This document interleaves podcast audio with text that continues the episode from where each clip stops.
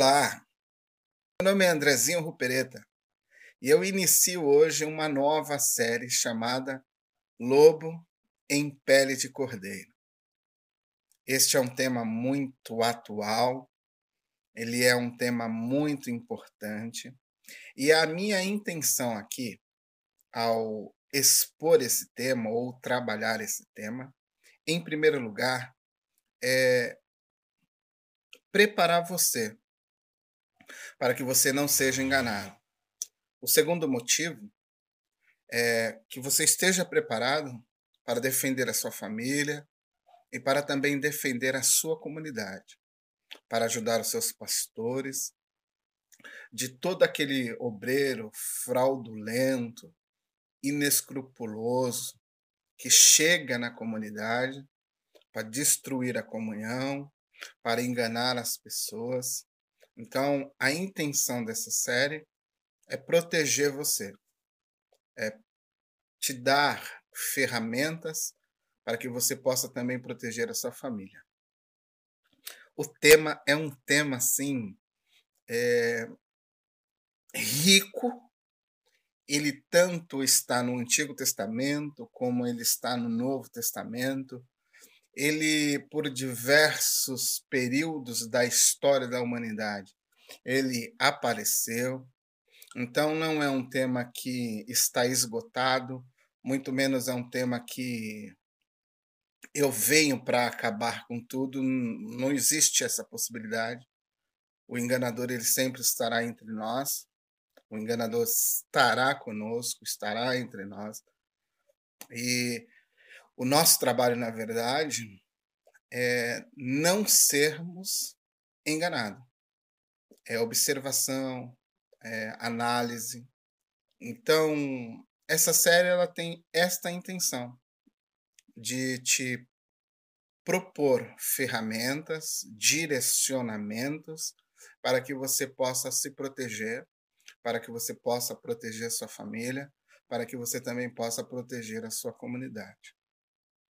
Eu começo então abrindo essa introdução, revelando ou afirmando ou mostrando que os evangelhos eles vão registrar 14 pronunciamentos de Jesus sobre líderes enganadores. Este foi um assunto muito relevante para Jesus. Jesus ele sempre esteve apontando de alguma forma, para os equívocos existentes no sistema religioso do seu contexto. Ele denunciou os líderes religiosos que, é, por meio de longas orações, é, destruíam ou se apropriavam de tudo aquilo que era das viúvas então, Jesus sempre andou ali é, batendo de frente com esse grupo de líderes que, de alguma forma, enganavam o povo.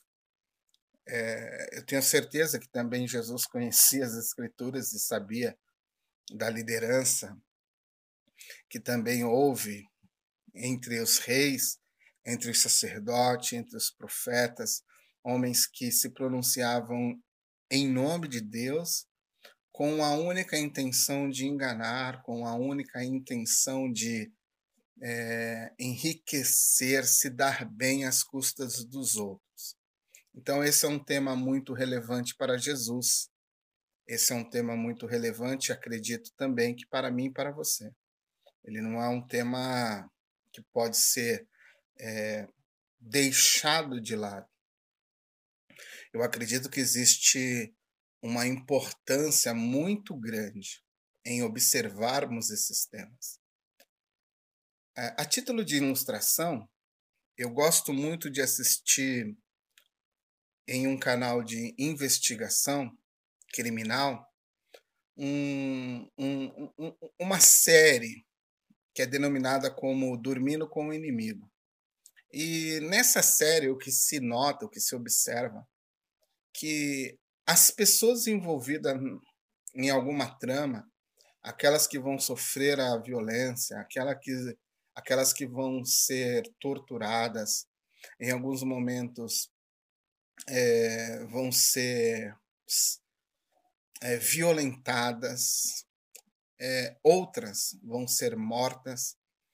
o que é notório nessa série é que as pessoas elas nunca conseguem perceber os sinais do enganador, daquele inimigo que dorme ou está no mesmo ambiente que ela. Aquele inimigo que ele tem todo um ar de uma pessoa perfeita, ele tem uma boa reputação, uma boa índole, por incrível que pareça, são pessoas calmas que não transmitem nenhum tipo de, de violência ou, ou, ou que possa ser notado alguma conduta. É, esse é o tipo de predador que ele fica ali há, há muito tempo de, uma, é, de forma bem paciente, esperando o momento correto para atacar. Essa é uma característica de um predador, essa é uma característica de alguém que vai nos enganar. É, é notório que estas pessoas elas estão prontas para nos destruir, mas isso não é assim de uma hora para outra. O predador ele sempre analisa a sua presa, ele sempre vai analisar a sua vítima antes de atacá-la. Ele vai aguardar pacientemente o momento exato para atacar. Então, a nossa proteção diante de um ataque, diante de um engano, diante de alguém que está preparando algo para nós, é levar em considerações é, ou em consideração duas orientações dadas por Jesus. A primeira orientação, ela está lá no Evangelho de São Marcos, capítulo 13, verso 1. Ali você vai encontrar um relato bíblico onde Jesus afirma aos seus ouvintes, aos seus seguidores, que eles devem tomar cuidado para que ninguém os engane. Então, a primeira observação aqui, ou a primeira forma de nos protegermos, é atentarmos para as palavras de Jesus, onde somos orientados a estar atento para não sermos enganados. Então, este é o primeiro ponto. Tomar as devidas precauções para não sermos enganados. Este é um ponto importantíssimo. Jesus ele não delega responsabilidade a outros, ele delega responsabilidade a você. Ele delega responsabilidade a mim. Eu sou responsável pela minha fé, pela minha vida e pela minha conduta. Assim como sou responsável pela minha esposa, pela minha mãe, pelos meus familiares que estão sobre o meu cuidado. Então é necessário que você esteja atento a esta orientação de Jesus. Jesus não diz que é, alguém deve tomar conta da sua vida. Ele diz que você deve tomar conta da sua vida para que você não seja enganado. Então, é sua responsabilidade estar preparado para se defender, para se proteger do engano. É sua responsabilidade. É sua responsabilidade ler as Escrituras, é a sua responsabilidade orar, é a sua responsabilidade buscar discernimento diante de Deus. É sua responsabilidade. Não adianta transferir essa responsabilidade e amanhã, quando você ou eu sofrermos o engano ou formos enganados por alguém, nós tentarmos colocar a culpa em A ou B, sendo que a orientação de Jesus Cristo é que eu deva tomar cuidado para que eu não seja enganado. Então é minha responsabilidade quando estiver diante de Deus, quando estivermos diante de Deus, Deus vai pedir conta daquilo que fomos responsáveis, daquilo que era é, responsabilidade nossa.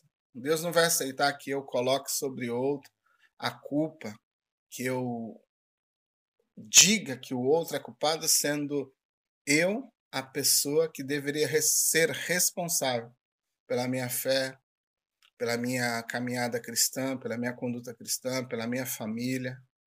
Então, é necessário levarmos ou colocarmos em alta consideração essa orientação, essa esse mandamento de Jesus, onde ele diz que devemos tomar cuidado para não sermos enganados.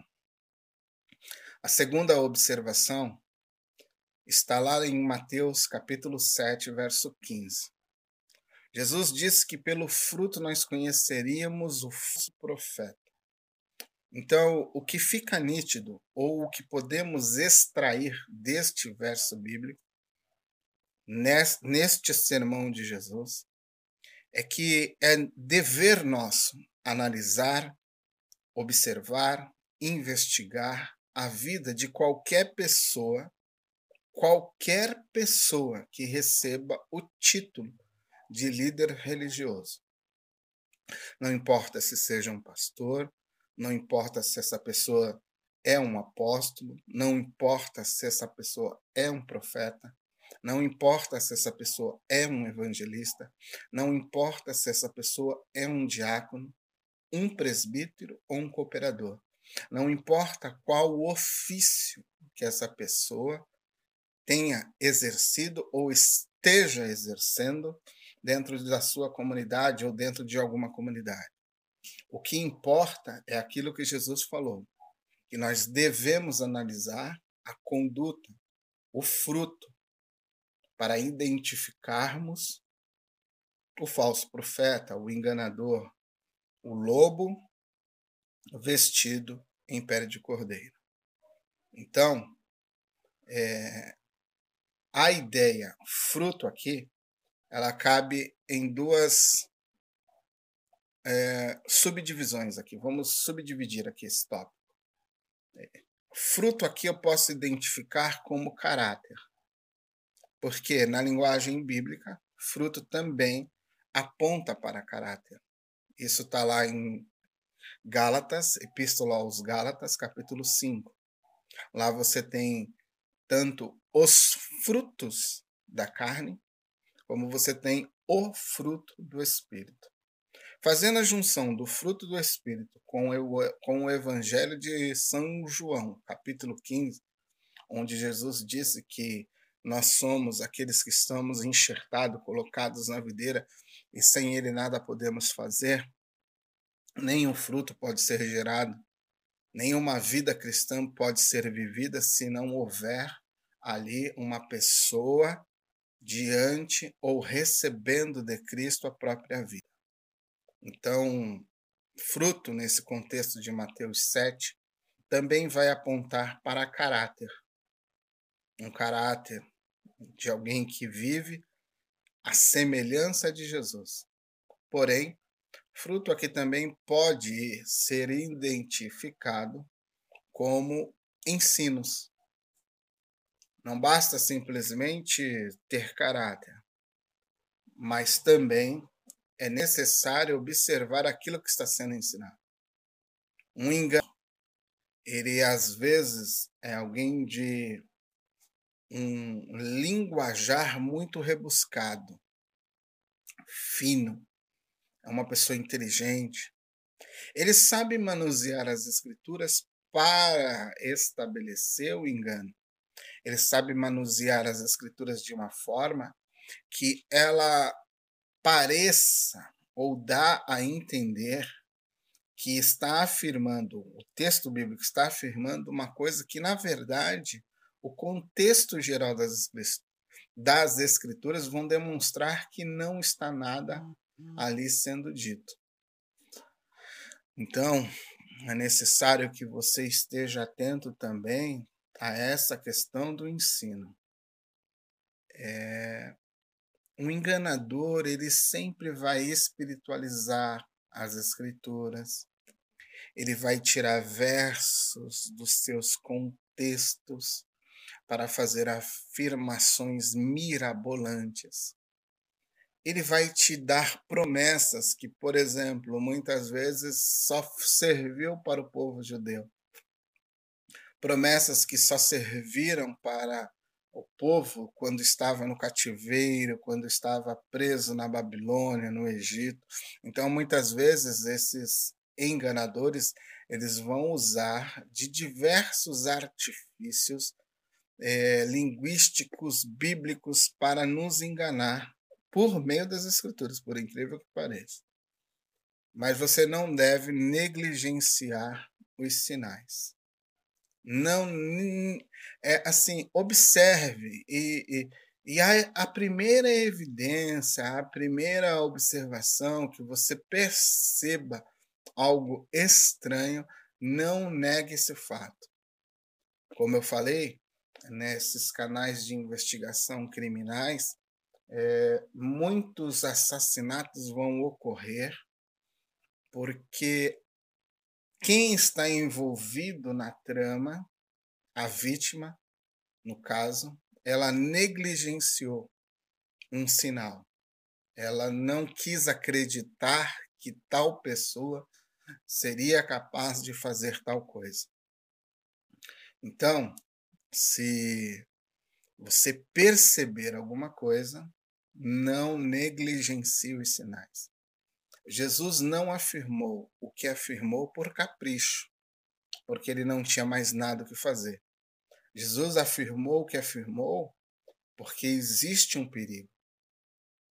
Existe a possibilidade de homens inescrupulosos usarem um sistema religioso ou uma instituição religiosa simplesmente para enriquecerem, para abusarem e para manipularem as suas vítimas. Isso é um fato. Isso ocorreu ontem, isso ocorre hoje e possivelmente irá ocorrer amanhã. A questão é que você não deve ser enganado. A questão é você deve alertar as pessoas que estão próximas de você, baseado em fatos, baseado em evidências e não simplesmente em, em falso testemunho, porque isso também será cobrado de você. O falso testemunho é um pecado. Então, quando afirmarmos ou orientarmos alguém a respeito de um assunto ou denunciarmos uma falsa liderança, ela tem que estar baseada em fatos, juntamente com outros. Se o estilo de vida do líder religioso não expõe evidências claras dos princípios bíblicos que estão registrados na epístola de Paulo a Timóteo, a primeira epístola, capítulo 3, verso 1 ao 13, então, existe uma grande possibilidade de você estar diante de um lobo em pele de cordeiro.